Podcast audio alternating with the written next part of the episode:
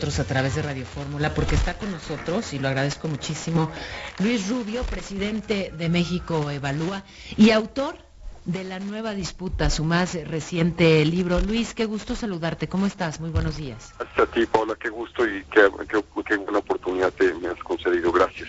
Eh, la nueva disputa sobre el futuro. Justamente hablábamos sobre eh, preocupaciones eh, que, bueno, pues tenemos ahora, pero que sin duda eh, podrían acentuarse después del 6 de junio. Hablas aquí, sí, de la nueva disputa sobre el futuro y qué nos quedará después, Luis.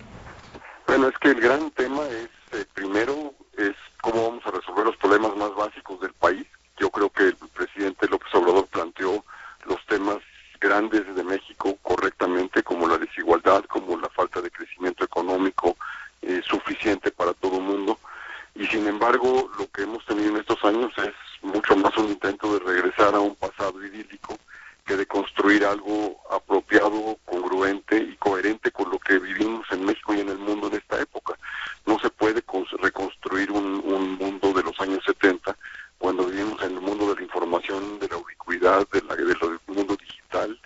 Eh, entonces, el, el planteamiento que hago en el libro es si será posible que sea la ciudadanía la que tome el liderazgo en el desarrollo del país, porque después de varios sexenios fallidos, cada uno por sus razones, eh, si será posible que la ciudadanía sea quien obligue a los políticos a tomar el camino que el país necesita para bien del, conjunto de la población, no nada más de una parte de ella. Eh, a ver, qué importante esto que señalas. El diagnóstico estaba bien, Sí, hay muchas carencias. En México hay una enorme desigualdad. El problema es que esas carencias han aumentado. Hoy hay más pobres en este país. Eh, ¿Hasta qué punto es producto de la pandemia y hasta qué punto eh, se debe a, pues, a decisiones tomadas desde el gobierno central, Luis? No, hay ninguna duda que la pandemia ha exacerbado y extremado todos los problemas que teníamos, eso es, eso es evidente.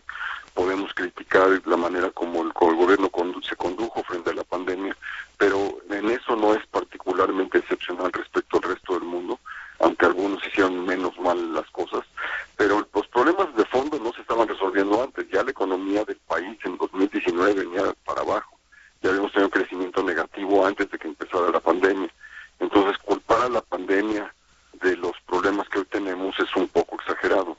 Eh, como digo, los exacerbó, pero no los, no los produjo.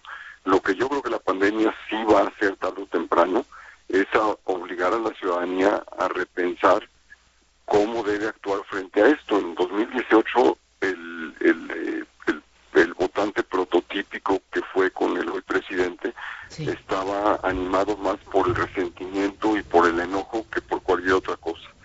Yo creo que ahora los valores más fuertes van a ser, sobre todo para los que no eran base duda del presidente, van a ser eh, cómo vamos a, salir de esta, cómo vamos a eh, obtener un empleo, cómo vamos a aumentar nuestros ingresos, cómo vamos a resolver los problemas de nuestros hijos en la educación, es decir, cómo vamos a, enfrentar el futuro que nos demanda y que nos exige acciones distintas a las que hemos hecho en el pasado. A ver, el, el bolsillo entonces será eh, central en las, en las decisiones que se tomen tanto electorales como, como, como otras. Eh, Luis, sin embargo, planteas algo que es muy relevante y dices, el dilema fundamental es si entramos de lleno a la democracia o si regresamos al autoritarismo. Y si sumamos, digamos, esos dos temas, ¿no? El regreso al autoritarismo y la preocupación por la economía, pues resulta que un esquema autoritario no necesariamente es productivo, al contrario. Bueno, la disyuntiva que planteas es la, disyuntiva importante no nada más de México, es la del mundo. Están en disputa los modelos eh, occidental y el modelo chino han logrado concentrar todos sus esfuerzos en una misma dirección con un sistema muy autoritario, pero que por lo menos en términos de crecimiento de la economía y de, elevar la pobreza a un porcentaje enorme de su población hacia una clase media incipiente, ha sido exitosísimo.